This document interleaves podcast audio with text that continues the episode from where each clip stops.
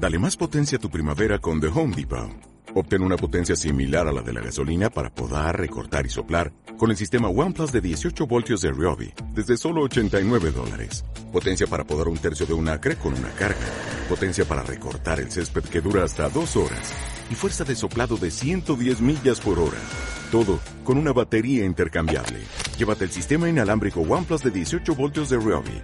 Solo en The Home Depot. Haces más. Logras más. Por la señal de la Santa Cruz de nuestros enemigos, líbranos Señor Dios nuestro. En el nombre del Padre y del Hijo y del Espíritu Santo. Señor mío y Dios mío, creo firmemente que estás aquí, que me ves, que me oyes. Te adoro con profunda reverencia. Te pido perdón de mis pecados y gracia para hacer con fruto este rato de oración. Madre mía Inmaculada, San José, mi Padre y Señor, Ángel de mi guarda, interceded por mí. En la primera lectura de la misa de hoy se recoge un pasaje del libro del Éxodo. Moisés ha subido a la montaña y ahí está recibiendo de Yahvé las tablas de la ley mientras todo el pueblo está esperando en la llanura abajo. Pero el pueblo se cansa porque Moisés tardaba mucho en bajar y le dice a Aarón, mira, este Moisés se ha dividido, Dios sabe lo que le habrá pasado, haz el favor de hacernos un becerro de oro para poder adorar a nuestro Dios. Y, el caso es que efectivamente, pues hacen un becerro de, de oro y se ponen a adorarlo, que era como una gran traición a Yahvé, una gran infidelidad al Dios que le sacó de Egipto. Y justo ahí tiene lugar lo que narra la primera lectura de la misa de hoy, que dice así. En aquellos días, en estos días que he explicado, el Señor dijo a Moisés en lo alto de la montaña, Anda, baja de la montaña, que se ha pervertido tu pueblo, el que tú sacaste de Egipto. Lo primero, Señor, que me llama la atención es esta manera de hablar tuya, esta manera de hablar de Yahvé. A veces, cuando un padre está enfadado con su hijo, le dice, a la, mujer, tu hijo ha hecho esto, como, como si no fuera suyo. Pues Dios hace con Moisés algo parecido. Mira, se ha pervertido tu pueblo, el que tú sacaste de Egipto, como si el pueblo fuera de Moisés y no de Dios. Sigo leyendo. Pronto se han desviado del camino que yo les había señalado. Se han hecho un becerro de metal. Se postraron ante él. Le ofrecen sacrificios y proclaman. Este es tu Dios, Israel, el que te sacó de Egipto. Nos imaginamos a Dios dolido de esta traición de su pueblo. Y el Señor añadió a Moisés, veo que este pueblo es un pueblo de dura cerviz, por eso déjame, mira se va a encender contra ellos para consumirlos, y de ti haré un gran pueblo. De nuevo, Señor, algo que nos llama la atención. Déjame, mira se va a encender. Es como cuando esos no sé, esos chiquillos que se están peleando y uno, de, uno le dice, porque me están agarrando, que si no, pero en el fondo es él el que se está poniendo en los brazos del otro para que le agarre, no quiere pelearse, ¿no? Pues es como si Yahvé dijera algo parecido, déjame que mira, mm, es decir, no me dejes, haz algo para detenerme.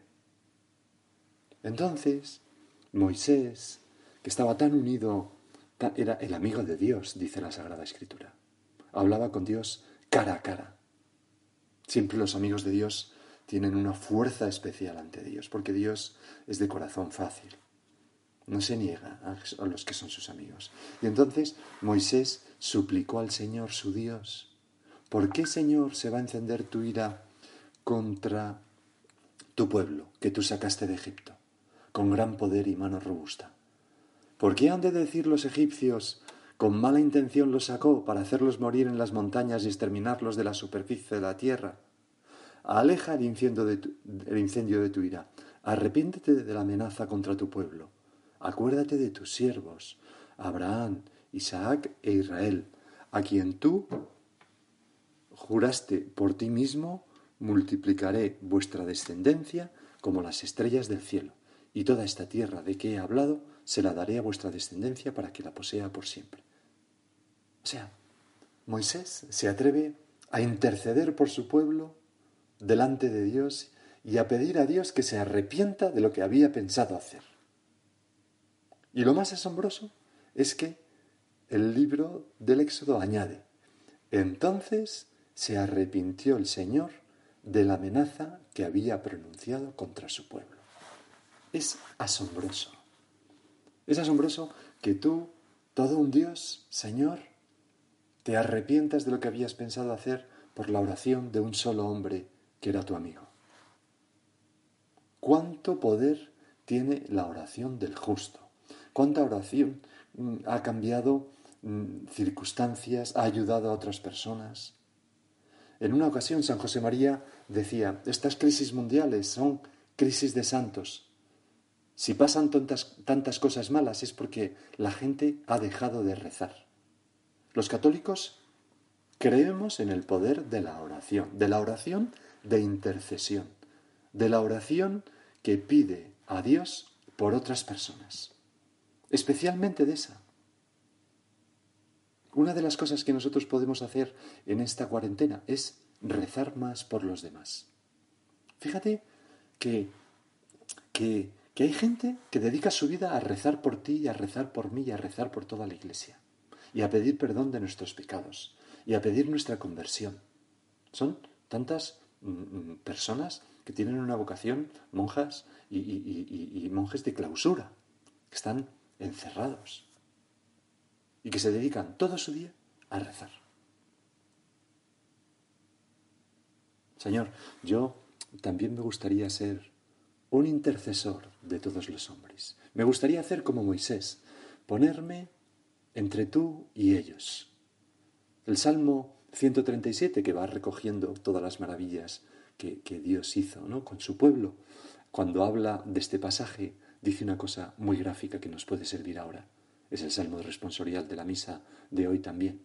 Dice, Dios hablaba ya de aniquilarlos, pero Moisés, su elegido, se puso en la brecha frente a él para apartar su cólera del exterminio.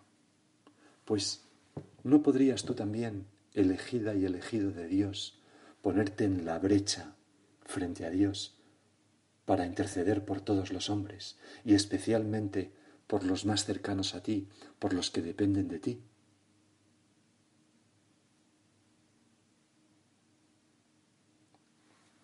Nosotros mm, tenemos que, cuando pensemos que Dios está enojado con el pueblo, ponernos de parte no de Dios, sino del pueblo. Señor, no, detén tu mano. No es que Dios sea un, un, ser justiciero y vengativo, todo lo contrario, es un Padre misericordioso. Pero Dios quiere que nosotros le obliguemos a ejercer su misericordia. Dime algo, rezar por... Estoy deseando conceder ese favor, pero pídemelo. Intercede por ellos. Tenemos que ponernos en la brecha en la brecha. Es así, este esta es la idea que me gustaría transmitir, ¿no? La oración de intercesión. Qué importante. Rezar más, rezar por todos los hombres, por los sufrimientos de los hombres y las mujeres de nuestro tiempo ahora con esta epidemia, especialmente por los más débiles, los más solos, los más asustados, por los moribundos, por los familiares que tienen la pena de ver pasar a sus mayores sin poder estar junto a ellos, por los niños que ven toda esta preocupación en los adultos, por, por todas las personas, para que muchas personas esta, mm, este, este aislamiento les sirva para acercarse a Dios y redescubrir la fe, etcétera, etcétera, etcétera. Interceder. Fíjate que, que es, es, lo que hizo nuestro Señor tanto en, en su vida. También Jesús intercedió por nosotros. En aquella oración sacerdotal dice, Padre, te ruego por ellos. No ruego por el mundo, sino por estos que tú me diste, porque son tuyos. Guárdalos en tu nombre. Guárdalos en tu nombre. Nuestro Señor intercede. La, la, oración de intercesión es tan grata a Dios porque es la más libre de egoísmo, refleja más la gratuidad divina y se ajusta más a la voluntad de Dios que quiere que todos los hombres se salven.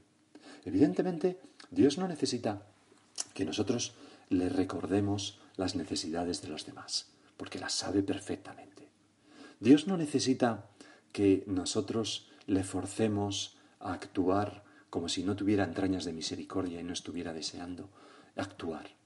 Pero Dios, en su en su eternidad, contempla todas las oraciones de todos los santos que suben como un humo agradable, un incienso agradable ante su presencia, y las tiene en cuenta. Claro que sí. Si el mismo Dios nos ha dicho, os conviene orar sin, orar sin, sin cansaros, sin parar. Vigilad y orad, etc. ¿Y por qué? Pues porque la oración nos abre a Dios, a nosotros el que reza. En primer lugar, a nosotros al que reza. Nos hace como más dignos de, por esa humildad que manifestamos y por esa confianza que manifestamos en Dios y por esa fe, nos hace como más dignos de recibir los dones de Dios. Y además, la oración, eh, ¿cómo diría yo? Mm, mm, nos une de una manera misteriosa con aquellas personas por las que rezamos. Ningún hombre vive solo, está solo. Nuestra existencia está en comunión con la existencia de, por la comunión de los santos, de todas las personas. Así, lo que yo rezo, mi intercesión, y son palabras del Papa Benedicto XVI, en modo alguno es algo ajeno para el otro, algo externo, ni siquiera después de la muerte. En el entramado del ser, mi gratitud para con él, mi oración por él, puede significar una pequeña etapa de su purificación en el purgatorio. Nunca es demasiado tarde para tocar el corazón del otro y nunca es inútil. Esto dice el Papa Francisco Benedicto XVI en la espesa y en esa encíclica. La oración siempre vale. Y por eso el Papa Francisco pues, nos ha animado a rezar eh, este viernes, a unirnos en esa jornada de oración que empezará a las seis de la tarde y que se va a tener lugar en la Basílica de San Pedro, en el exterior, y seguramente ahí vamos, va a incluir una adoración eucarística y que nosotros podemos seguir por la televisión el viernes a las seis de la, de la tarde. Podemos apagar las luces, poner la televisión, ponernos de rodillas cuando, cuando exponga el Papa, rezar con él, y esto es algo que sirve, que sirve muchísimo y que nos hace más humanos y más divinos, nos une. Las almas nos necesitan. Querría leerte un artículo que salió en el ABC de Sevilla el 11 de marzo de 2018. Está escrito por Miguel Ángel Robles. Quizás ya lo conoces. Pero me parece que es un broche muy bonito para este rato de oración. El artículo se titula Reza por mí. Y dice, rezar es decir, rezaré por ti y también reza por mí. Y es por tanto lo contrario a la vanidad. Rezar es la aceptación de tus limitaciones, tan patentes ahora en, este, en esta epidemia del, del coronavirus. Es aprender a resignarse cuando lo que pudo ser no ha sido. Es vivir sin rencor, aprender a olvidar, aceptar la derrota con dignidad y celebrar el triunfo con humildad. Por ejemplo, cuando damos gracias a Dios, rezamos dando gracias a Dios. Rezar es resignación cuando procede, pero también arrebato y pundonor cuando toca. Es buscar las fuerzas si no se tienen y confiar en que las cosas van a ser como deberían ser. Rezar es optimismo, no dar nada por perdido, luchar y resistir, como en la canción, erguido frente a todo, y es mi Padre antes de morir. Rezar es fragilidad y entereza. Rezar es curar las heridas, restañar los arañazos, superar el daño que te han hecho, cuando rezamos por la persona que nos ha ofendido, por ejemplo. Pasar página y empezar de cero. Perdonar las ofensas y también pedir perdón. Y sobre todo, tener gratitud. Rezar es, rezar es dar las gracias por vivir y, y por lo que la vida te ha dado. Es despertarse con las ilusiones renovadas, aferrarse desesperadamente a lo inmaterial, acordarse de lo que de verdad importa y relativizar todo lo demás. Es establecer las prioridades, poner en orden los papeles de tu mesa, buscar la trascendencia, pensar a lo grande. Rezar es desconectar y apagar el móvil. Es introspección en la sociedad del exhibicionismo. Es relajarse y calmar los nervios. y prepararse mentalmente para lo que ha de venir. ¿Cuánto relaja, Señor, rezar un rosario pacíficamente? ¿Cuánto relaja rezar un Padre nuestro a Dios pidiendo por una persona de la que hemos oído una mala noticia? Rezar no es solo buscar el coraje, sino también la inspiración, la idea, el enfoque, la luz, el claro en medio de la espesura. ¿Cuántas veces estamos rezando oraciones vocales, incluso el rosario, como y, y, se nos ocurren ideas? Yo muchas veces, Señor, lo confieso, cuando tengo que dar una meditación y estoy pensando qué decir, se me ocurren las ideas cuando estoy rezando el rosario, por ejemplo. Rezar es razonar, aunque parezca lo más irracional que haya. Es la mente funcionando como cuando juegas un partido de tenis. Es planificar y anticipar las jugadas. Es abstracción en los tiempos de lo concreto y lo material es pausa en un mundo excitado, es calma cuando todo es ansiedad y es aburrido en la dictadura de lo divertido. Rezar es una forma extrema de independencia, una actividad casi contracultural, lo más punky que se puede hacer una tarde de domingo. Es la forma más radical de practicar mindfulness, tan pasada de moda que cualquier día se volverá extraordinariamente cool. Rezar podría computar como horas de trabajo para los empleados públicos, pero no sirve porque es una práctica antisistema, sin reconocimiento alguno del establishment. Tan pacíficamente incorrecta que la gente oculta que reza como esconde la tripa para la foto. Rezar es un placer oculto que se reserva para la intimidad, un acto privado y casi a escondidas, que cuando se hace acompañado necesita tanta oscuridad y mucha mucha, mucha confianza. Rezar es desnudarse y abrir tu alma a la persona con la que rezas. ¿Cuántas veces, Señor, esto ocurre, ¿no? En esa oración de los esposos que rezan juntos, pues como se desnuda el alma del otro delante del otro, ¿no? Cuando un sacerdote está predicando, pues abre su corazón Rezar es desnudarse y abrir tu alma a la persona con la que rezas. Y es una declaración de amor por la persona que tienes en tus rezos. Es derramar tu cariño sobre los que más quieres y sentir el cariño de los que rezan por ti. Rezar es tener a otros en tus oraciones y estar en las oraciones de otros, que es mucho más que estar solo en su memoria. Cuando se dice un minuto de silencio, ¿no? Los cristianos, yo por dentro digo, que Qué pobre, ¿no? Es una cosa bonita, pero, pero qué pobre. Un minuto de silencio, un Padre Nuestro o los que me dé tiempo. Porque rezar es mucho más que estar en la memoria. Rezar, y sobre todo que recen por ti, es la mayor aspiración que uno puede tener en la vida. Un privilegio inmenso. Gracias, Señor, por las personas que rezan por nosotros, por esas monjas de clausuras, por esas, esos monasterios donde hay gente rezando por todos nosotros por mis familiares, por mis amigos. ¡Qué privilegio! Es un privilegio inmenso. Es querer tanto a alguien como para rezar por él, y que alguien te quiera tanto como para rezar por ti. ¿Cabe mayor orgullo? ¿Existe mayor plenitud que la de saber que hay una madre, un hermano, un hijo o un amigo que quiere que Dios te, te proteja y te dé salud y te ilumine y te ayude y te acompañe y esté siempre contigo? Rezar es tener fe. Tener fe en la vida, en las personas, en tus amigos, en tus hijos, en tus padres, en Dios. Rezar es la maestría de niños y abuelos y es un superpoder que nos predispone al bien. Rezar es creer y ser practicante de un mundo mejor. Señor, qué, qué preciosidad.